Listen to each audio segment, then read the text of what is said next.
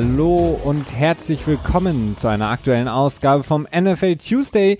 Wir haben ein bisschen lange überlegt diese Woche, wie machen wir das Ganze mit dem Draft, der ja ansteht. Ähm, warten wir ab so ein bisschen, gucken erstmal den Draft an, machen dann noch vielleicht eine extra Folge, sprechen dann nächsten Dienstag wie gewohnt im NFL Tuesday nochmal über den Draft. Jetzt haben sich in den letzten 24 Stunden vor allen Dingen oder auch ja, man sagen wir mal 48 Stunden so ein paar Sachen ereignet, die Christian und mich dann dazu bewogen haben zu sagen, okay, nee, wir müssen diese Sachen jetzt nochmal ganz regulär besprechen, diese Woche jetzt nochmal vor dem NFL Draft, um dann wirklich volles Augenmerk auf den Draft richten zu können, wenn er dann gelaufen ist. Und deswegen heute nochmal etwas knapper vielleicht, als ihr es gewohnt seid, aber nichtsdestotrotz mit der gleichen Energie eine Folge vom NFL Tuesday für euch mit den aktuellsten Entwicklungen in der NFL. Und damit ein herzliches Hallo an dich, Christian. Hallo Felix. Ja, so gut eingeleitet. Danke. Fangen wir doch direkt an, Christian, mit dem kleinen Überraschung, die wir uns vorbereitet haben. Dein Mockdraft ist endlich fertig. Möchtest du ihn zum Besten geben?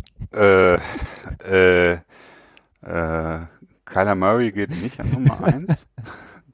Ich weiß, ich bin echt mega gespannt. Ich, ich bin ziemlich überzeugt davon, dass er nicht an Nummer eins geht, kann das aber auf nichts begründen. Deswegen bin ich damit ganz vorsichtig und leise. Ich äh, finde das irgendwie nur, das ist, ich finde dieses ganze Geschehen immer nur so absurd, dass äh, wie sich das immer so entwickelt, ne? Wie dann auf einmal die Insider anfangen, zu einer anderen Richtung zu gehen und äh, davon überzeugt sind. Und dann gibt's Leute, die davon überzeugt sind, weil sie ihn gescoutet haben und dann, und ach ja. Weil sie mit einem College-Freund gesprochen haben, der ihn mal genau. in ein Auto hat steigen sehen ähm, und in dem Auto saß eine Person, die sah so aus wie Cliff Kingsbury. Und man weiß Achso, ich dachte Sean, ähm, Sean McVay. also, falls ihr darauf gewartet haben solltet, bei uns gibt es eigentlich für alle, die uns jetzt schon seit ein ähm, paar Jahren hören, ähm, wir haben noch nie einen wirklichen Mockdraft gemacht. Wir haben uns auch noch nie wirklich daran beteiligt. Ähm, wir haben da so ein bisschen so unsere eigene äh, uns eigene Meinung, ähm, was ein äh, Mockdraft angeht, was Scouting angeht, ähm, diese ganze Sache ist teilweise ein bisschen shady und für uns auch nicht wirklich etwas, was man ja in unseren Augen wirklich fundiert berichten kann, beziehungsweise ist auch nichts, woran wir uns so gerne beteiligen möchten. Wir gucken uns gerne natürlich den Draft an, logischerweise, so wie wir alles aufsaugen, aber eben im Nachhinein, denn ähm, Mockdraft, ich persönlich lese sie auch nicht, ich gucke mir auch keine an, ich ich habe mir tatsächlich die, dieses Jahr noch keinen einzigen angeschaut. Ich auch nicht. Ich gucke mir so ein paar also Spiele also. an. Ich, ich habe so einen Überblick ja. über die Draftklasse, aber ähm, diese Mockdrafts sind für mich relativ. Mh. Hm, ich gucke mir dann an, die Spieler, die wirklich in die Liga kommen, die es wirklich in den äh, Kader schaffen, die wirklich dann auch in der Saison spielen, ähm, die sind für mich interessant. Ähm, Deswegen. Ja, das, das, das geht mir da relativ ähnlich. Also ich habe ähm, das meiste beschäftige ich mich halt immer mit den Spielern dann nach dem Draft, ne? Wenn, wenn man dann weiß, in welchem Team sie sind und ähm, danach kann man das auch noch viel besser zuordnen. Und vielleicht auch den, den Wert auch deutlich besser ableiten, ne? wie hoch geschätzt der Spieler wurde. Absolut. Ähm, das ist ja wie gesagt, im Grunde. Das ist ja auch nur ganz, ganz schwierig überhaupt wertvoll, denn wir wissen ja, wie die Quote ist bei gedrafteten Spielern. Ne? Also es ist, äh, ja, es ist halt, es gibt gibt's eine inexact, inexact Science, ne? also eine ungenaue Wissenschaft. Ich würde schon äh, überhaupt fragen, warum man das über ganze Wissenschaft nennt, denn. Nee, Wissenschaft sollte man es nicht nennen. Sprechen wir. Das ist eine Astrologie. Karten, Kartenlegen, Nostradamus TV. Ähm, sprechen wir über einen Spieler, Christian, der gedraftet wurde, ähm, und zwar in der zweiten Runde in 2015, Frank Clark, der bestimmt momentan natürlich die NFL durch, ähm, naja, die, den Fall, dass die ähm, Kansas City Chiefs für ihn getradet haben, Draftkapital rübergeschickt haben nach Seattle, um ihn als Pass Rusher in ihr Team holen zu können. Äh, Frank Clark, der, wir hatten es mehrfach schon angesprochen, als Second Round Pick, damals der erste Pick der Seattle Seahawks, glaube ich auch, ähm, keine Fünfjahresoption äh, möglich war, die man ziehen konnte, weil er eben kein First Round Pick war. Dann hat man ähm, mit dem Franchise Tag gearbeitet und ähm, naja, er war nicht happy. Die, wir haben das häufig schon besprochen, auch zuletzt, als Russell Wilson dann seinen Vertrag bekommen hat, gab es natürlich dann auch viele Berichte, kann man Frank Clark trotzdem halten? Ja, man kann ihn halten. Seattle war aber nie so wirklich all in, was das Thema Frank Clark angeht und haben jetzt eben den Deal mit den Kansas City Chiefs vollzogen. Die Kansas City Chiefs schicken ihren diesjährigen First-Round-Pick, den 29. Overall, und ihren nächstjahres Zweitrunden-Pick, von denen sie zwei haben, den, ich glaube, den mm, niedrigeren schicken sie Genau. mit nach Seattle. Und dann gibt es noch mal einen Tausch von, ich glaube, späteren Draft-Picks in Mitte. Dritte Runde Genau. dieses Jahr. Aber Ähm, das ist, sind nur ganz wenige Spots. Genau, schicken Sie rüber für eben die Dienste von Frank Clark, der dann auch direkt Christian einen neuen Vertrag bekommen hat in äh, Kansas City. Ja, insgesamt eine relativ dubiose Geschichte, äh, würde ich mal sagen. Also ich, ich, Doch äh, ich meine, wir hatten ja auch direkt, relativ direkt danach geschrieben. Ich glaube, du hast mir den Screenshot geschickt. Ich habe dann auch nachgeschaut, wie es mit Vertrag aussieht und so weiter. Es ist halt äh, eine ziemlich große Kompensation, die da über den Tisch gewandert ist. Ähm, die schwierig ist, denn wenn man es insgesamt hochrechnet, kommt man bei der Wertigkeit der Picks auf einen Level, was ungefähr einem fast einem Top 10 Pick entspricht, je nachdem welches äh, Chart man dazu Rate zieht. Und das ist schon eine Menge. Also im Endeffekt ist, ist die Compensation auch gar nicht mal so weit davon entfernt, was dann der Khalil Mack am Ende, äh, Trade am Ende gekostet hat. Und ja, da, äh, da passt das halt nicht so ge- insgesamt gut zusammen. Ne? Also Kansas City hat da eine Menge tja, Kapital für auf den Tisch gelegt, das ähm, ja fraglich ist. Also Frank Clark ist bei weitem kein schlechter Spieler. Er hat einen Vertrag bekommen, der schlussendlich auch relativ market, marktentsprechend ist.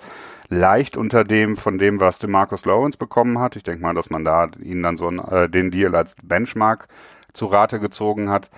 Frank Clark kann ihn übertreffen, wenn er, ähm, ich glaube, jedes Jahr mehr als 11,5 Sacks hat. Das sind Incentives für, ich glaube, 300.000 Dollar jährlich.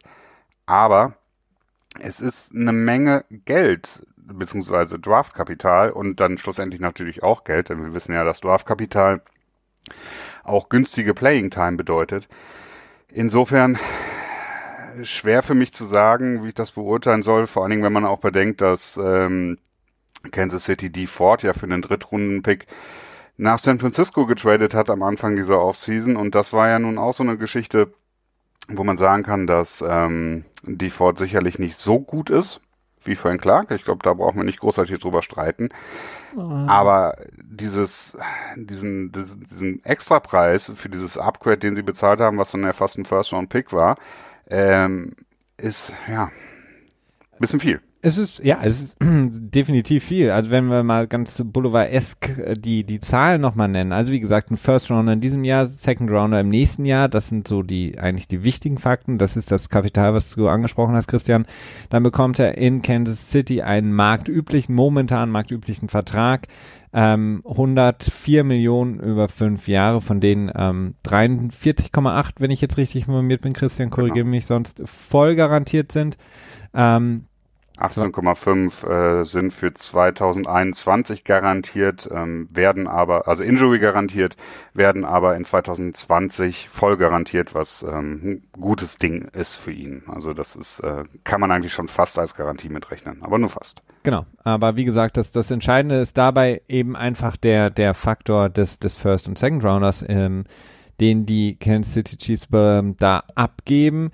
Ähm, jetzt, äh, wie das immer so schön ist, wird im Nachhinein viel berichtet, ja, sie waren schon lange dran, sie haben es lange versucht. Es gab ja dann auch gestern viele Gerüchte, ob nicht vielleicht auch Patrick Peterson, Cornerback der Arizona Cardinals, der da Mhm. etwas verstimmt wurde von seinem eigenen äh, Front Office, vielleicht auch eine Möglichkeit war. Dann kam aber eben dieser Frank Clark Deal zustande und es ist verdammt viel Kapital und du hast es angesprochen, die Ford und Justin Houston muss man vielleicht auch nennen, auch wenn er etwas in die Jahre gekommen ist und bei weitem nicht mehr diese Produktion liefern konnte für Kansas City, die ja wirklich sehr, sehr stark waren, was den Pass Rush anging im letzten Jahr. Im Grunde genommen das war, was die komplette Defense getragen hat, weil sie ansonsten relativ viele Lücken hatten. Ähm, die Ford ähm, der einfach relativ früh in der Free Agency gegangen ist, was glaube ich ihn jetzt auch so ein bisschen ärgert, denn sein Deal von San Francisco ist der mit Abstand schlechteste. Ähm, und ähm, Justin Houston haben sie gecuttet und haben dann so ein bisschen Muffensausen bekommen. Also für mich wirkt es so, dass sie halt einfach ein bisschen Schiss bekommen haben und gesagt haben, mh, was machen wir jetzt? Weil wir haben ja auch schon mal häufiger drüber gesprochen, Steve Spagnuolo, der neue Defensive Coordinator der Kansas City Chiefs, der eben gerne sein 4-3 spielt und nicht dieses 3-4, wofür eben dieser klassische Defensive End wie Frank Clark es ist, besser schematisch reinpasst als die Ford, der eher den Outside Linebacker gibt. Ähm, das ist so, das ist alles so ein bisschen schwierig. Also man holt sich einen neuen Defensive Coordinator, der kommt quasi mit seinem Schema. Ähm, dann sagt man, oh, dann passen eben gewisse Spieler da nicht mehr so gut rein wie die Ford, beziehungsweise der will auch noch wahrscheinlich viel Geld haben. Dann ähm, schickt man auch noch Justin Houston raus.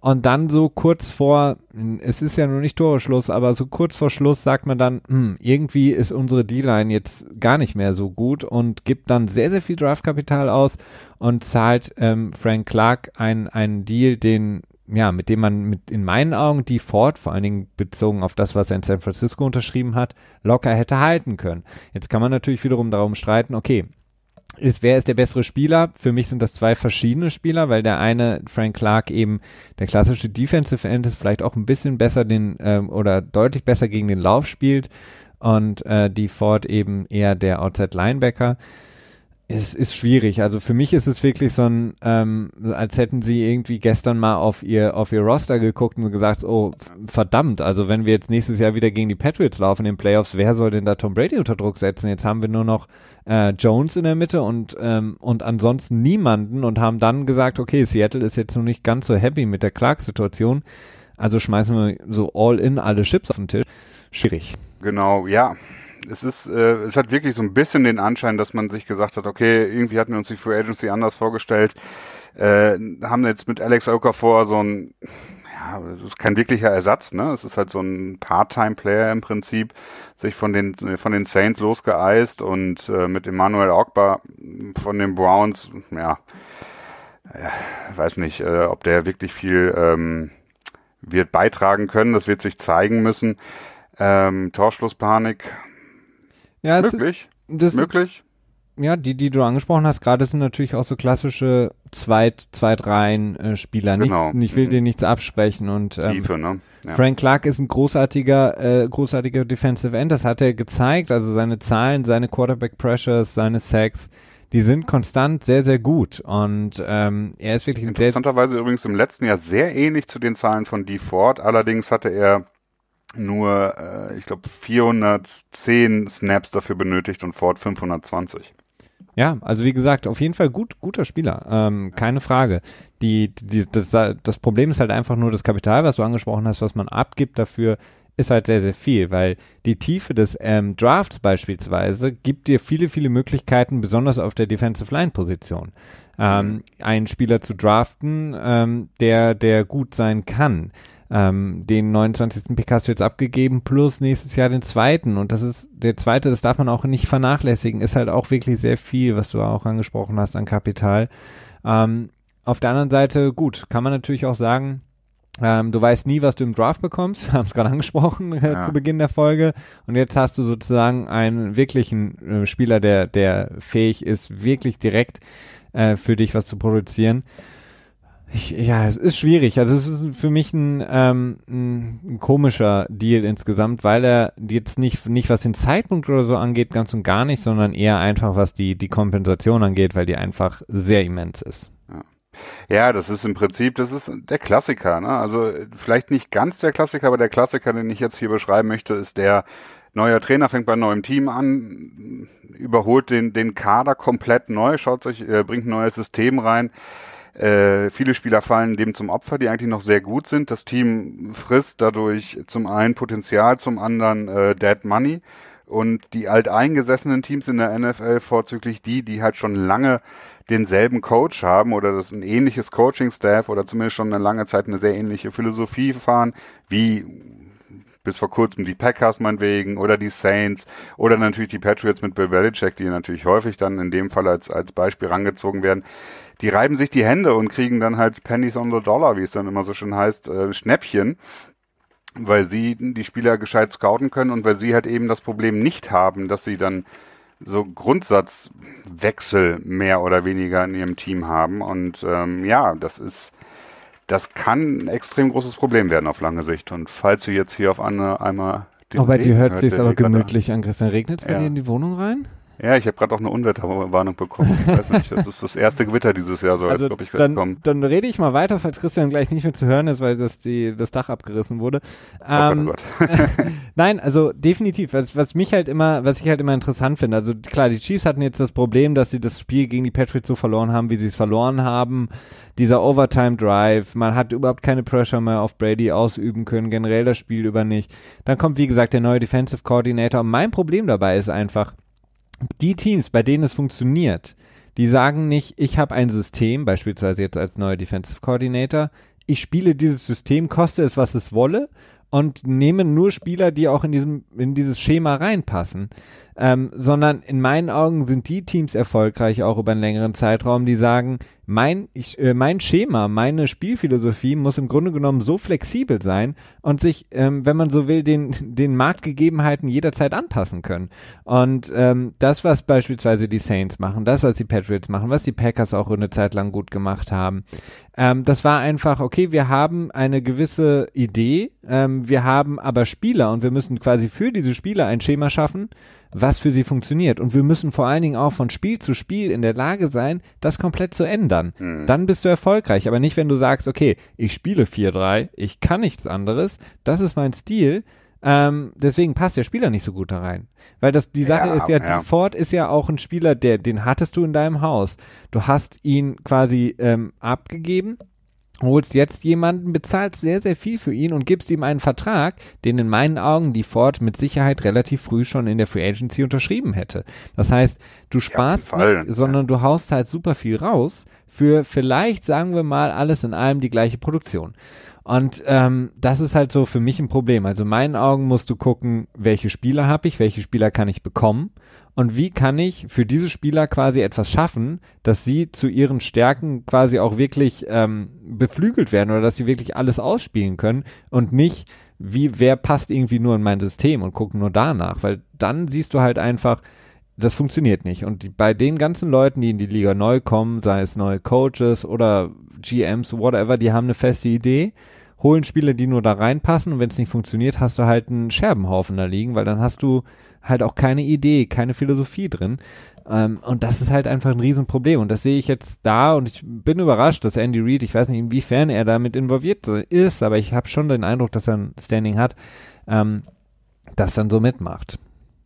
Ja, es ist ähm, das Problem ist eher, dass dann, äh, wenn die Coaches unter Vertrag genommen werden, dass dann halt nicht wirklich geschaut wird, okay, wollen wir jetzt einen Defensive äh, Coordinator an den Start bringen, der dann halt ein 4-3 spielen will und nicht ein 3-4 und äh, in dem im Vorfeld muss das entschieden werden meines Erachtens, dass man den Coach dementsprechend aussucht was diese Hybridstil, den du eben angerissen hast, angeht, ähm, das ist extrem schwer, glaube ich, das umzusetzen. Ich glaube, das ist wirklich die höchste Stufe des Coachings, wenn du dein Team ähm, so flexibel halten kannst, also dass du wirklich so ein komplettes Gameplan-Ding aufziehst, dass du jede Woche quasi ein etwas, nicht nur ein etwas anderes, sondern vielleicht auch teilweise ein grundsätzlich anderes Ding fährst. Ne?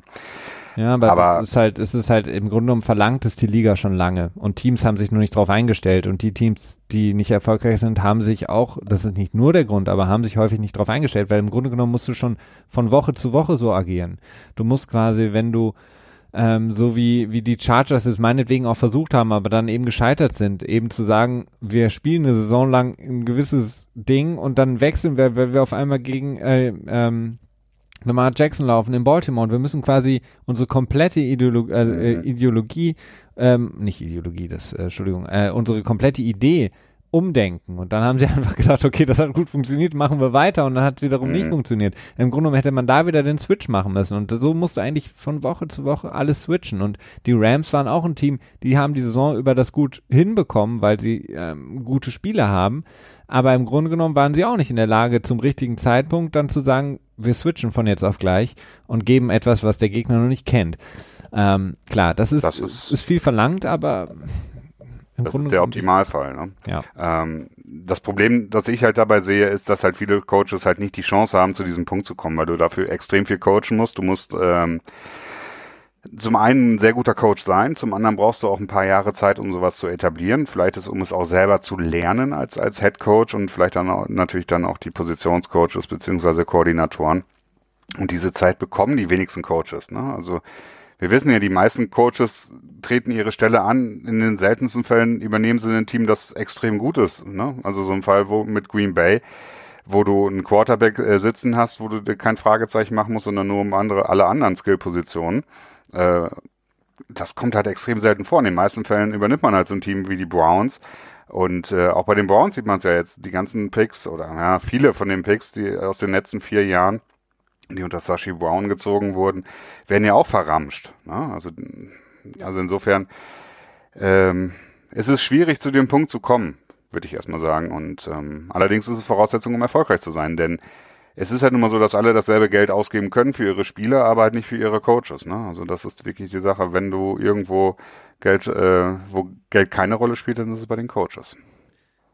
Eine Sache, die bei Frank Clark und dem Frank Clark Deal ähm, relativ untergegangen ist jetzt, aber bei uns wird euch nicht überraschen, definitiv ein Thema ist und sein muss, ist die der Fall äh, des Frank Clark, der wegen ja vor seinem Draft oder im Draftprozess ähm, Domestic Violence Anschuldigungen hatte, die ähm, relativ ähm, erhärtet waren. Ähm, es gibt eine Aussage einer äh, Frau, die ähm, ähm, gesagt hat, sie möchte ihn quasi in dem Prozess, in dem er sich befindet, nämlich im Draft oder in der Draftvorbereitung nicht schaden. Dort, wo er sich befindet, möchte sie ihm jetzt nichts Schlechtes tun. Es gab aber zumindest ähm, sind diese, es gab keine, keine, keine Anklage, weil eben das Opfer sich nicht dazu durchringen wollte und konnte. Ähm, hat sich auch nicht untersuchen lassen im Krankenhaus damals 2015. Aber die Anschuldigungen sind schon sehr, sehr glaubwürdig und sehr, sehr erhärtet gegen Frank Clark. Ähm, dass er jetzt zu den Kansas City Chiefs geht, ähm, ist mhm. natürlich ein nicht, nicht gutes Zeichen. Mal wieder vor allen Dingen für Kansas City, wo ich mich frage, ist ihn, ordnet man jetzt, ordnet man jetzt diesen Patrick Mahomes Window, das man noch hat, mit ihm alles unter und ähm, nimmt im Grunde genommen erneut einen Spieler unter Vertrag, der eine Vergangenheit hat, was Domestic Violence angeht, der dann auch im Nachgang, das muss man auch dazu sagen, sich sehr, sehr, sehr, sehr, sehr schlimm verhalten hat gegenüber einer ähm, Reporterin aus, aus Seattle, ähm, die über diesen Fall von ihm vor dem Draft 2015, diesen Domestic Violence Fall berichtet hat, der er hat sie bedroht ähm, öffentlich, also er hat äh, sowas getwittert wie ähm, jemand wie du wird nicht lange einen Job in diesem Business haben und äh, für die Zeit for time being sozusagen habe ich einen Job für dich, du kannst mein Aquarium putzen. Ähm, das ist für mich ein großes Problem und Kansas City offensichtlich mal wieder ja, interessiert es offensichtlich überhaupt nicht. Und der Bogen ist ja dann leicht gespannt, Christian, zu auch Tyreek Hill. Genau. Ja, KC scheint da ähm, nicht wirklich, äh, ja, also eine Ethikkommission in ihrem Front sitzen zu, zu haben, wenn ich es jetzt mal so nenne. Denn ähm, wir haben ja einige Fälle jetzt schon mitbekommen in naher Vergangenheit und bei der Tyreek Hill-Geschichte, da soll es heute auch äh, eine Pressekonferenz geben von dem ähm, Staatsanwalt, der dazu was sagen wird. Ähm, meiner Vermutung nach hält ein Staatsanwalt in der Regel keine Pressekonferenz ab, wenn alles in Ordnung ist. Insofern, naja, wir werden sehen, was dabei rumkommt. Äh, die Geschichte um Tyreek Hill, der wo zwei Voll Vorfälle von äh, Child Abuse, also von, ähm, wie nennt man das auf Deutsch? Kindesmissbrauch, Kindesmisshandlung, ja. Ja. Äh, bei zwei Fällen ist die Polizei ausgerückt. Äh, es ist nicht wirklich viel dazu bekannt. Das Einzige, was wirklich dazu bekannt ist, ist, dass äh, sein Sohn sich äh, irgendwie den Arm gebrochen hat. Wie das zustande gekommen ist, weiß man eben nicht. Dazu werden wir heute sicherlich da mehr wissen. Also Kansas City scheint da, ja, scheint das irgendwie relativ wenig zu interessieren. Und ähm, nun ja, es ist so mit, mit Frank Clark, der sich, na, ich weiß es nicht, keine Ahnung. Das ja. ist, ähm, da haben wir auch schon oft genug drüber gesprochen. Ich hätte kein Problem damit, wenn man halt sagt, okay, uh, one and done, wenn man sagt, okay, sobald das einmal vorkommt, dann ist dieses Privileg in dieser Liga zu spielen dir entzogen. Äh, wie oft sagen Teams, es sei ein Privileg in dieser Liga zu spielen. Das ist ja immer so ein Mantra, das gefahren wird, um die NFL größer zu machen als das, was sie ist. Ein Business, das sehr unterhaltsam ist sag ich jetzt mal so, ja. ähm, dieses Privileg, man kann das auch durchaus sich da, dazu durchringen und sagen, okay, Menschen, die äh, tja, gewalttätig werden, verlieren das Recht, in dieser Liga teilzunehmen. Und ähm, naja, das will die NFL nicht und das wird sie erst wollen, wenn genug äh, in der Öffentlichkeit das auch wollen. Ja, aber man muss es, man muss es einfach ähm, mehr auch in die Öffentlichkeit bringen. Man muss dieses Thema einfach immer wieder thematisieren, auch wenn Leute es vielleicht nervig finden, aber es, es muss einfach immer wieder thematisiert werden. Weil vor allen Dingen auch selbst die, die in der Liga. Es ist ja immer so, dass, dass so viele Teams dann ähm, selber rausgehen, sozusagen in die Öffentlichkeit und sagen, also wir machen sowas nicht, bei uns kommt das nicht vor, wir nehmen solche Spieler nicht unter Vertrag. Ähm, Pete Carroll hat das ursprünglich auch gesagt, bevor sie Frank Clark gedraftet haben, dass so mm. sie niemals einen Spieler unter Vertrag nehmen würden. Das Problem ist halt, in der NFL reicht es aus, wenn der nicht angeklagt wird offiziell. Wenn die Polizei nicht irgendwie ähm, offiziell eingeschaltet wird, ist es okay. Ähm, nun wissen wir aber, dass acht oder neun von zehn ähm, Domestic Violence, Vergewaltigung, versuchte Vergewaltigung nie zur Anzeige gebracht wird. Das heißt, im Grunde genommen ist es ja, totaler Bullshit, sowas dann zu behaupten, weil im Endeffekt haben sie ihn dann trotzdem unter Vertrag genommen. Kansas City nimmt ihn jetzt weiter unter Vertrag, gibt ihm einen großen Vertrag, ähm, stattet ihn finanziell gut aus. Ähm, jemand, der A, ähm, diese, diese Domestic Violence Sachen getan hat und B, dann auch noch gegen diese Reporterin vorgeht, ähm, die ihren Job macht als Reporterin, finde ich finde ich wirklich sehr sehr schlimm. Wenn wenn äh, vielleicht äh, ähm, als als ähm, Hinweis wer die Chance hat. Es gibt eine ultra ultra gute Dokumentation die heißt Roll Red Roll. Da geht es um einen ähm, Fall von ähm, einer ähm, ja einem Angriff ähm, auf eine ich glaube, eine, ein Mädchen, es, ist, es spielt in Ohio und zwar wurde es von ähm, dem örtlichen Highschool Football Team begangen. Also Spielern des Highschool Football Teams, die natürlich da in Ohio ein unglaubliches Standing haben. Die haben dieses Mädchen attackiert, misshandelt. Ähm, und die, die, diese Dokumentation dreht sich darum, dass eben das ganze Dorf dieses Highschool-Football-Team versucht zu schützen, indem sie das Opfer äh, diskreditiert und sagt, das ist alles nicht so gewesen und wo sind die Beweise und so weiter und so fort. Das geht so weit, dass die Coaches natürlich das sagen, dass selbst die Lehrer das sagen, dass die Leute in dem Ort in Ohio, die alle Football verrückt sind, Steubenville heißt der genau, ähm, das alles marginalisieren und ähm, unter den Teppich kehren möchten. Und das ist ein wunderbares Beispiel dafür, wie es in der NFL funktioniert, ähm, dass Leute genau das machen, dass sie einfach sagen, ja, nee, also wenn es nicht bewiesen ist und so weiter und so fort, ähm, dann, dann glaube ich da nicht dran. Ähm, wirklich, wer, wer die Chance hat, diese Doku zu gucken, ich weiß gar nicht, ob, ob sie so leicht zu empfangen ist, aber es ist auf jeden Fall sehr, sehr sehenswert. Ähm, Nicht eine Doku, das hört sich an wie der Plot von irgendeinem Thriller, wo dann irgendwie so ein, ist, äh, so ein grauer, retireder FBI-Direktor in so ein Dorf reinkommt es ist ein, dann irgendwie so aufdeckt. Es ist ein, ähm, ähm, offiziell ist das, glaube ich, ein True Crime Thriller, wie das so schön heißt. Und mhm. ähm, der ähm, mit diesem Social, was bei Social Media gerne immer genutzt wird, dieser, äh, dieses Mantra Boys will be Boys, einfach mal mit diesem, mit dieser Idee aufräumt und sagt, das ist scheiße und das sollten auch Leute nicht benutzen ähm, weil da geht es nämlich eben darum, dass diese Highschool-Football-Spieler, die im Übrigen, und das muss man auch mal wieder dazu sagen, alle größtenteils weiß sind. Das heißt, das ist nicht immer nur dieses äh, Ding, ja, der kommt aus schweren Verhältnissen, schwarze Probleme, Vater schon irgendwie drogensüchtig, hat ihn geschlagen und so. Das ist nicht der Fall. Das ist ähm, in dem ein, ein gesamtgesellschaftliches Problem und da sind es wirklich ähm, Weiße größtenteils, die eben dieses ähm, diese Teenagerin ähm, auf einer Party, glaube ich, auch vom Footballteam, ähm, war das ähm, wirklich schwer misshandeln und ähm, aber das ist das ist fiktional jetzt in dem Moment. Nein, das ist true, das ist wahr, das ist so passiert. Das ist ja das das ist ja das das okay. Mhm. krasse daran, das zeigt einfach so gut, wie es abläuft, weil es eben eine wahre Geschichte ist, die unter den Teppich gerollt werden möchte. Ähm, so viel dazu, Tyreek, ach, Tyreek Hill und Frank Clark. Ähm, ja. Ja, was weiter noch ein bisschen auch wieder perfide wirkte, das hatte ich dir, glaube ich, geschrieben, ne? dass ähm, ist irgendwie was rausgekommen, dass die NFL wohl schon deutlich früher von der Tyreek Hill-Geschichte Bescheid wusste. Irgendwie zumindest haben sie nachgefragt und auch Antwort bekommen. Und äh, kurz darauf ist dann, bevor das mit der Tyreek Hill-Geschichte auch wieder bekannt wurde, äh, sind Gerüchte rumgekommen, dass Kansas City wohl Tyreek Hill äh, traden wollte, wo ich mir dann auch gedacht habe, so, okay, die haben das mitbekommen, dass das passiert ist und wollten ihn dann noch schnell traden. Äh, so wirkte es, ob es so war, schwer zu sagen, aber den Eindruck hatte ich irgendwie gehabt da. Ja, also würde wundert jetzt nicht. Also es, es, es verwundert nicht diese diese Haltung. Gehen wir weiter, Christian. Es gibt noch ein paar Sachen, die wir heute auf jeden Fall besprechen wollen. Äh, wir wollen es ja jetzt auch nicht unnötig in die Länge ziehen, das Ganze hier. Ähm, Justin Tucker, ähm, erfolgreicher Kicker der Baltimore Ravens, hat eine neue Vertragsverlängerung bekommen bis dann 2023, wenn ich das richtig gelesen habe. Äh, durch 2023 sogar. Ja. Also je nachdem, wie man das bis dann halt rechnet.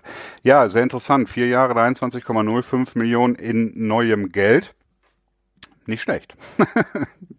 nicht schlecht. Ist auf jeden Fall der neue höchstbezahlte beste Kicker. Ähm, meines Erachtens auch zu Recht. Wir haben auch vor ein oder zwei Wochen noch mal ein bisschen über Gastowski gesprochen von den Patriots, der äh, ja vorher das, das, den höchstbezahlten Kicker-Titel quasi inne hatte und den vom reinen Skill her vielleicht nicht mehr so ganz verdient hatte. Justin Tucker, der äh, eine extrem gute Quote hat. Ich glaube, der liegt bei 90,3 Prozent der verwandelten Field Goals. Sehr ordentlich, sehr ordentlich, äh, bewegt den Kickermarkt auch so ein bisschen nach oben, denn ähm, es war schon ein bisschen verwunderlich, dass im Prinzip seit 2015 ähm, es keinen neuen höchstbezahlten besten Kicker gab, denn bei allen anderen Positionen sehen wir es ja andauernd im Prinzip. Äh, sobald ein Spieler auf, einer, auf derselben Position ein Jahr später unterschreibt, ist er der neue höchstbezahlte. Ja, Justin Tucker, ich erinnere mich noch an dieses Bild letztes Jahr, als er, glaube ich, ähm, diesen Extrapunkt verschossen hat. Ja genau. Ähm, und er da wirklich, der, also wirklich wie so ein Automat eigentlich die Dinger ähm, reingezimmert hat. Ähm, der war sowas von unglaubwürdig. Also der hat, glaube ich, noch lange gedacht, er wäre im falschen Film gewesen, äh, weil er einfach, einfach so gut ist, muss man einfach sagen. Ähm, zu Recht, ähm, diese Verlängerung für Justin Tucker. Ähm, genau, das hat, glaube ich, auch sogar ein, ähm, ein, äh, ein Spiel entschieden, ne? War das nicht? War ja. das gegen die Saints oder so? Hm, das kann sogar sein. Ja, genau, du hast recht, ja, ja. ja. Und da hat er, glaube ich, dann auch noch ein Field Goal verschossen, wenn ich mich richtig erinnere in dem Spiel, weil ich mir nicht mehr ganz sicher bin. Auf jeden Fall kein guter Tag für Justin Tucker, nachdem er eigentlich davor relativ viele gute Tage in der Liga hatte. Viele gute Tage, ähm, zumindest ähm, hat er die nicht unbedingt immer seine Teamkollegen. Äh, Big Ben, ähm, bleiben wir im Norden in der AFC. Ähm, ben Roethlisberger hat eine neue Vertragsverlängerung äh, durch, wie du so schön sagst, Christian. 2021 bekommen Zahlen leider noch nicht raus. Hätte, doch, doch, doch, doch, doch. Hast ich du sie gerade bekommen. Du hast sie gerade. Ich bin, bin Insider. Ach so, 61 ja. Millionen für zwei Jahre. Hast du mit Schäfter so also eine DM-Pipeline? Wir haben ein rotes Telefon hier. Ja, wir haben so ein, so ein, altes, so mit Wählscheibe noch. Welche Farbe hat das von Rapsheet? Ähm, braun? Keine Ahnung, weiß ich nicht. Ich habe mich bei ihm noch nicht gesehen. Okay. Also ja, Entschuldigung, ich habe dich unterbrochen. Wie sind die Zahlen? Big Ben, zwei Jahres Verlängerung. Äh, zwei Jahre 63 Millionen. Wie die genau aussehen, weiß man nicht. Äh, das ist noch nicht bekannt. Äh, 31,5 Millionen, das ist, äh, klingt solide, ne? Es ist halt unter Russell Wilson und Aaron Rodgers zu Recht, aber gleichzeitig in dem Top-Tier-Level drin. Ähm, ja, schockt mich jetzt nicht großartig. Äh, ich denke mal auch nicht, dass ja, okay, wer weiß, vielleicht ist es garantiert. Das äh, habe ich leider noch nicht rausfinden können. Das wäre noch was Neues. Aber das ist jetzt, ja, was soll man machen, ne? Meinst du, dass, ähm, dass sie ihm das geben? Ich meine, Big Ben, wir haben darüber schon letztes Jahr, vorletztes Jahr ja auch schon das erste Mal gesprochen. Jemand, der im Grunde genommen, wenn es mal nicht so läuft, auch sagt, ich könnte auch eigentlich aufhören. Der im Grunde schon mehrfach mit der sozusagen Sportfrührente gedroht hat auch ähm, der seine Spieler regelmäßig, seine Mitspieler regelmäßig nicht unbedingt gut aussehen lässt, der mit Sicherheit auch nicht ganz unschuldig war an dem ganzen Dilemma, in dem äh, Pittsburgh jetzt steckt. Ähm, glaubst du, dass sie ihn mit diesem Top-Level dann voll garantiert ausstatten? Ähm, Weil das ist ja schon. Ich denke nicht, wenn, wenn, das, wenn das der Fall wäre, dann wäre das, glaube ich, schon transportiert worden, die Nachricht. also ich betrachte das jetzt ein bisschen analytisch. Also ich glaube nicht, dass das der Fall sein wird. Ähm, macht, glaube ich, auch nicht so einen großen Unterschied, denn die Sache ist auch irgendwie relativ offensichtlich. Ich meine, es muss schon einiges passieren, damit man äh, Roethlisberger nicht mehr unbedingt als Quarterback haben will. Ne? Denn äh, wir wissen ja, wenn, man braucht halt eine Alternative und ist auch bereit, dann für einen nicht so guten Quarterback Geld zu bezahlen, damit man zumindest diese Frage gelöst hat und sich anderen Dingen widmen kann. Ne? Also ich glaube, das ist schon okay. Es ist halt die Frage, wie hoch der Signing-Bonus dann vielleicht ist und ob es vielleicht ganz garantiert ist, aber ich glaube es eher nicht. Ähm, dann gibt es noch eine, ähm, zumindest was jetzt, ähm, ja, brandaktuell will ich nicht sagen, aber eine interessante Entwicklung auf jeden Fall um äh, den Kicker Robbie Gold von den 49ers, ähm, der weg will von den 49ers. Genau, also unter dem Franchise-Tag. Ähm, es gab dann ja auch mal so den Move irgendwann von den 49ers, die dann so ein bisschen durchgesteckt haben, dass sie mit Gostowski in Kontakt waren, der ja bei den Patriots ähm, ähm, ja in die Free Agency gegangen ist quasi. Oder hat er einen Franchise-Tag bekommen? Nee, ne? Nee. Nee. Ähm, jetzt war ich gerade verwirrt. Das letzte Mal hat er, glaube ich, eins gehabt, ne? Ja. Ähm, da hatten die 49ers wohl versucht, äh, Druck aus, auszuüben auf Robbie Gold. Der hat dann gesagt, so, hm, naja, hm, hat nicht reagiert, nicht geflincht, wie man dann so schön sagt, nicht gezuckt. Und äh, jetzt sind ihm wohl die Nerven gerissen und er hat gesagt, dass, ähm, dass er seinen Vorschlag für einen, Kon äh, für einen Vertrag äh, vom Tisch nimmt.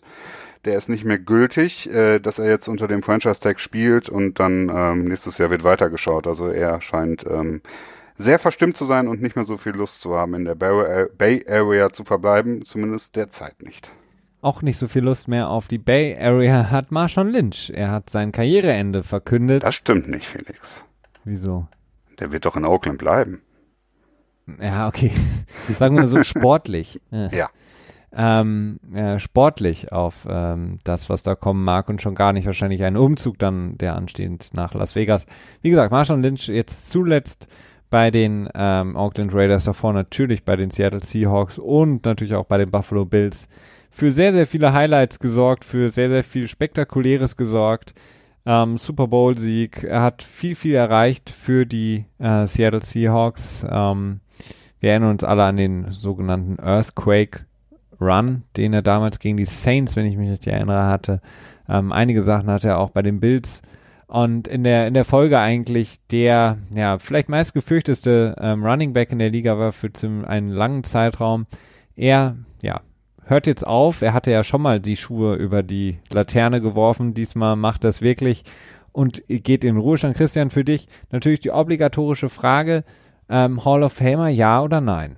Nach zwölf Jahren in der NFL, Marshall Lynch. Äh, keine Ahnung. Keine Ahnung, weiß ich nicht.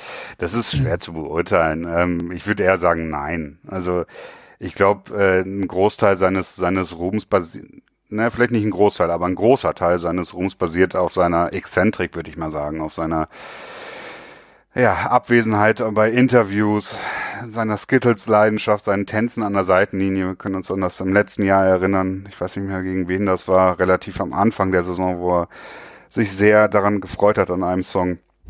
Ähm, ja.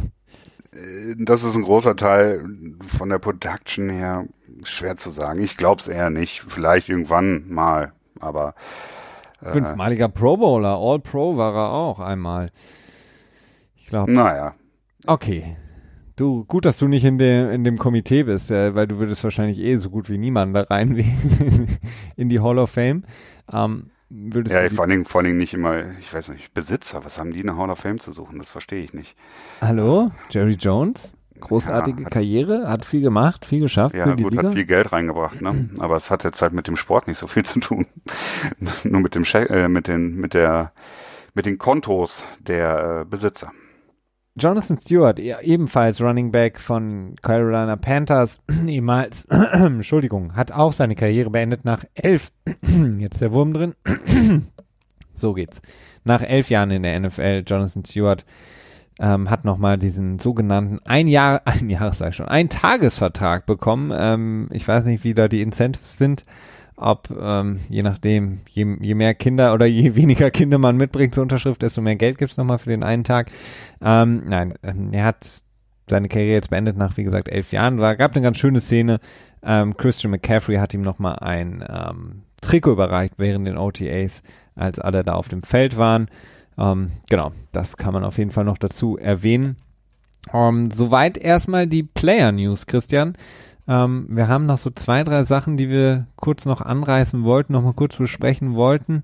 Einmal ging es da um Tom Coughlin, der sich ein bisschen sehr, sehr weit aus dem Fenster gelehnt hat und äh, Jalen Ramsey angegangen ist.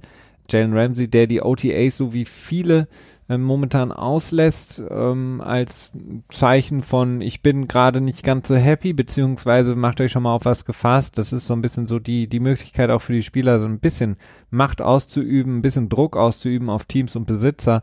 Ähm, wie gesagt, Jalen Ramsey nicht da bei den Jaguars und daraufhin hat Tom Coughlin ähm, sehr, sehr verstimmt gesagt, dass er das nicht gut heißt, dass er das ähm, nicht gut findet und man eigentlich ähm, verlangen sollte von den Spielern, dass die immer da sind bei diesen ähm, auch schon frühen Trainingseinheiten, ähm, dass man ihnen das auch, dass man sie zwingen sollte, dass ja, wie gesagt, ähm, das hat er so dann nicht ganz formuliert, aber wurde dann so weiter paraphrasiert von weiteren Menschen, ähm, als Angestellter man wohl verlangen kann, dass sie zumindest in neun oder fast zehn Monaten des Jahres, in denen sie angestellt sind, auch beim Arbeitgeber mal auftauchen und dieses ganze, ich komme, ich komme nicht, dass das ad acta gelegt wird.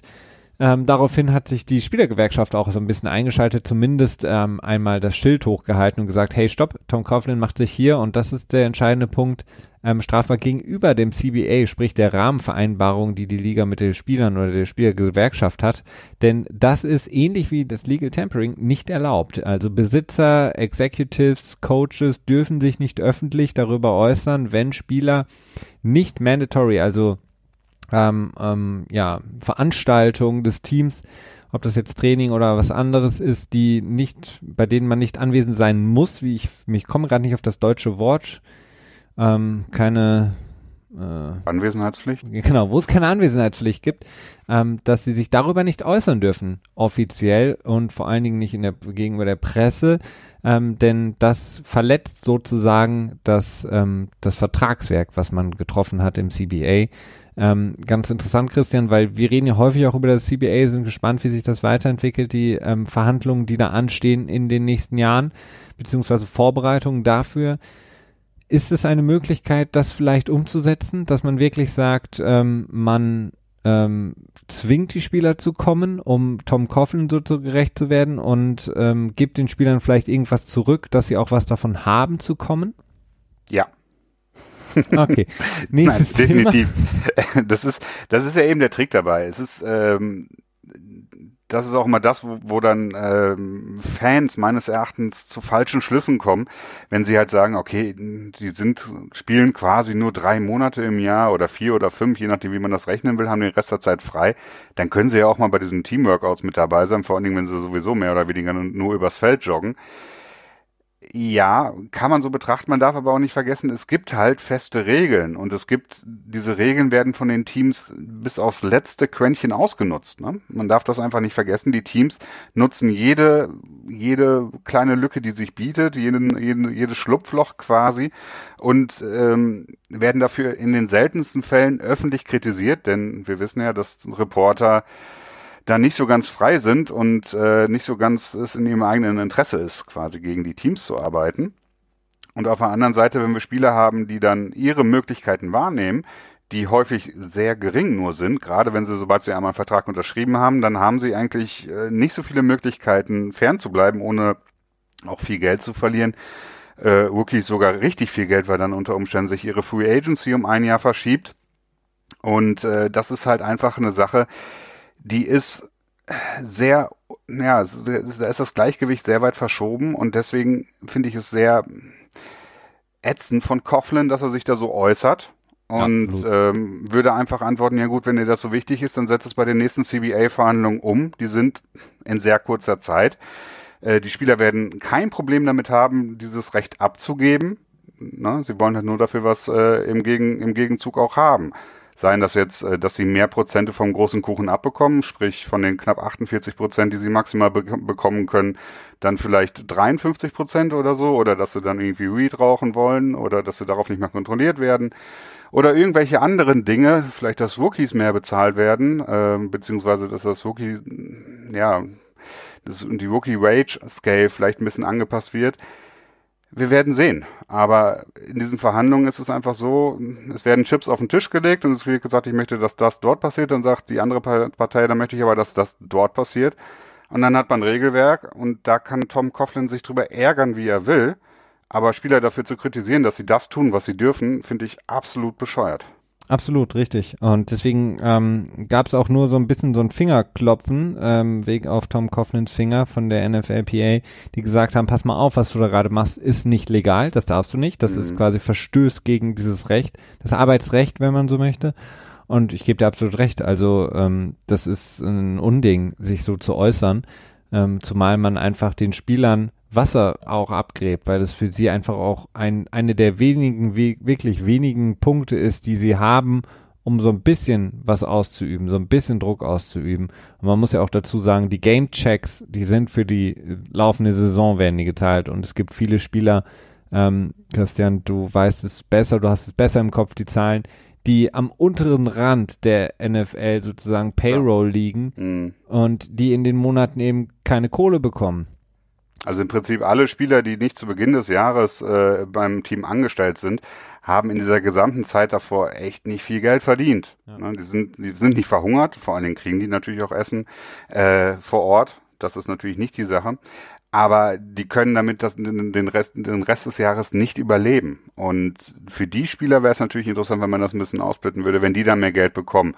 Jalen Ramsey, der wird nicht am, am Hungertuch Tuch nagen, aber nichtsdestotrotz hat er das Geld genauso verdient wie äh, ein Banker von einer ein Manager in der Bank, der irgendwie, wo die Bank 50 Millionen oder Milliarden oder was auch immer Euro Verlust gemacht hat, der dann aber seine Boni bekommt. Ne? Äh, das ist sein Recht. Ähm, ja, vielleicht hinkt der Vergleich ein bisschen. Nee, der Vergleich hinkt nicht, weil das ist halt eine arbeitsrechtliche Frage. Genau. Und ja. ähm, Gehalt steht dir zu, wenn du es mal verhandelt hast, aber dann kann im Nachgang nicht sozusagen dein Boss sagen, ach ja, eigentlich haben wir, geben wir dir viel ah. zu viel Geld, ähm, arbeite mal eigentlich noch mal ein bisschen mehr, mach doch mal 20 Überstunden, auch wenn es in deinem Vertrag steht, weil ganz ehrlich, guck mal, wie viel du verdienst. Das ist halt nicht, nicht cool. Streikrecht, das wäre vielleicht noch ein, noch ein besserer Vergleich sogar, wenn jetzt, äh, wenn die Verdi jetzt anfängt zu streiken und wenn man dann sagt, ja komm, ach scheiße, oder wenn BVG, hat die nicht neulich gestreikt, Felix? Thanks. Nein, aber ich meine, äh, die Streiken, das kann einen stören, das kann einen nerven, das ist ja auch durchaus verständlich, aber es ist trotzdem halt ihr Recht und das Recht, das, das jeder Mensch irgendwo in irgendeiner Art und Weise auch hat, ne? Und ähm, Dementsprechend ist diese Kritik da meines Erachtens völlig äh, obsolet. Unangepasst. Genau. Und, und unangebracht, absolut. Ähm, Christian, ich habe alle meine Notizen aufgebraucht. Ähm, ja, ich habe eigentlich auch vielleicht noch die äh, fünf Jahresoptionen, die jetzt alle naselang hier gezogen werden. Ja. Relativ uninteressant. Möchtest du vielleicht damit schließen? Möchtest du uns kurz sagen, äh, was mit der fünf Jahresoption ist? Ja, die werden jetzt alle gezogen, aber es wird dann immer so ein großes, es wird immer so ein großes Ding draus gemacht, dass Ezekiel Elliott jetzt die Fünf-Jahres-Option gezogen wurde und Jared Goff die Fünf-Jahres-Option wurde gezogen. Ja, warum sollte sie auch nicht gezogen werden? Sie ist ja nicht garantiert. Ja. Nur für, nur für Verletzung. Äh, deswegen muss man schon ein extremer Bast sein in der ersten Runde, damit die Fünf-Jahres-Option nicht gezogen wird. Äh, ähm, Blake Bortles. ja, sag ich ja, ein extremer Bast. Aber bei ihm wurde es gezogen. Also von daher, ähm, äh, war aber auch nicht unbedingt verkehrt. Nee, war es auch nicht, definitiv nicht. Ich habe noch eine Sache, die mir noch kurz eingefallen ist, weil jetzt an, vor allen Dingen auch am Wochenende und letzten Tagen sowohl in der, wenn ich so will, meine Blase aufteile, meine äh, Twitter-Blase, nicht meine Blase, meine Twitter-Blase Rewind äh, zurückspulen. Ich musste gerade auch kurz überlegen. Nein, das möchte ich niemandem zumuten. Ähm, die ähm, Pat Tillman-Sache äh, ist mal wieder sehr getrendet. Pat Tillman, der ja, ja, ja, sagen wir es mal so, ehemaliger ähm, Spieler war bei den Arizona Cardinals, äh, dann in den Krieg gezogen ist ähm, unter äh, Bush, ähm, dann in Afghanistan unter Friendly Fire getötet wurde. Aus ihm wurde, weil er ein äh, toller, ja, klassischer, perfekt aussehen weißer GI Joe war, wurde er zum Nationalhelden gekürt, weil er eben seine NFL-Karriere aufgegeben hat, um dann in den Krieg zu ziehen, um den Terrorismus zu bekämpfen und dann hin auf feindlichen Boden verstorben ist für sein Vaterland. Er wurde seit seiner ähm, Zeit im, im Irak und auch in, in Afghanistan ähm, wurde er als Held glorifiziert. Ähm, auch nach dem Tod wurde das lange getan. Ähm, ich finde es immer ein bisschen schwierig, wenn Leute sehr unreflektiert das Ganze teilen, ähm, die Pat Tillman Story teilen, denn die Pat Tillman Story ist nur zur Hälfte damit erzählt. Die andere Hälfte ist einfach das, dass er ähm, relativ früh, als er in den Krieg eingezogen ist, zu dem er sich natürlich freiwillig gemeldet hat, aber nicht unbedingt nur aufgrund dieser pathetisch-patriotischen Seite, die immer gern angeführt wird, ähm, hat er sehr schnell erkannt, dass der Krieg eine große Lüge war, dass es scheiße war, dass es ungerecht war, dass es absolut falsch war und hat sich sehr, sehr früh damit beschäftigt, ähm, warum das so ist, hat sehr, sehr, war sehr, sehr interessiert an ähm, Schriften, beispielsweise von Noam Chomsky, sehr interessiert an historischen Schriften, die er dann studiert hat, ähm, wo er sich sehr in, ähm, interessiert hat für, hatte ein großes, großen Traum, nämlich einmal nochmal Noam Chomsky zu treffen, mit ihm darüber zu sprechen, über den Krieg, über dieses ganze Patriotismus-Ding und er mit Sicherheit kurz nachdem er in den Krieg gezogen war, ähm, bei weitem nicht mehr der Nationalheld war, der dann gerne ähm, neben der Flagge äh, mit Bildern auf dem Footballfeld dann geehrt wurde und vor allen Dingen auch das Pentagon, das ähm, fast zwei Monate lang versucht hat, vor der Familie selbst zu vertuschen, dass er durch Friendly Fire umgebracht wurde. Ähm, das hat mich sehr gestört. Ähm, das wollte ich nur mal mitgeben, weil ähm, sowohl auch, ähm, deswegen kam ich auf die Blase, die Twitter-Blase, auch in der deutschen Twitter-Blase von Leuten aus Deutschland, die das dann einfach relativ unreflektiert teilen. Ähm, die Pat Tillman-Story ist eine sehr, sehr viel kompliziertere oder diversere Geschichte, als man sie gerne hinstellt, vor allen Dingen in Amerika. Mhm. Ja, ich meine, ähm, wir, wir sehen ja, wie, wie die, das Militär in den USA verbandelt ist mit den großen Sportarten und das als äh, große Werbeplattform natürlich auch benutzt. Ne? Absolut. Und ähm, das ist äh, für mich halt sehr perfide. Absolut. Sehr, sehr perfide, vor allen Dingen in dieser Story, wenn man ihm Unrecht tut, ähm, für das, wofür er sich eingesetzt hat, dann Unrecht tut und ihn als ähm, ein Patrioten darstellt, der so in dem Moment gar nicht mehr war am Ende. Christian, äh, abschließende Frage, wie verbringst du den NFL-Draft, die erste Runde? Ähm, was machst oh, du? Was gibt's Ich essen? weiß es nicht. Hast du dir, hast du dir ein Fressstadion gebaut und äh, bei Nein, jedem Pick, der kommt, äh, ein, ein Chicken Wing. ähm, nein, ich, ich weiß noch gar nicht, ob ich den Draft überhaupt live gucke. Der ist so übel spät wieder, ne? Ich glaube, der fängt erst um halb drei an und geht dann fünf Stunden, nee, drei Stunden. Geht ja nicht bis morgens um sieben oder so? Ich weiß es nicht. Äh, ich weiß echt noch nicht, ob ich äh, es mir live antue oder dann am nächsten Morgen angucke. Wobei ich es eigentlich schon immer gerne live gucke, ne? aber es ist halt nicht so einfach. Ich weiß es auch noch nicht, äh, wie ich es gucken werde. Irgendwie werde ich es gucken, verfolgen, äh, ob Real Life oder live. Ich, ich bin mir auch noch nicht ganz sicher. Wir werden auf jeden Fall in der äh, kommenden Woche sehr, sehr viel drüber sprechen. Vielleicht schieben wir noch was Spezielles ein, das können wir aber nicht versprechen.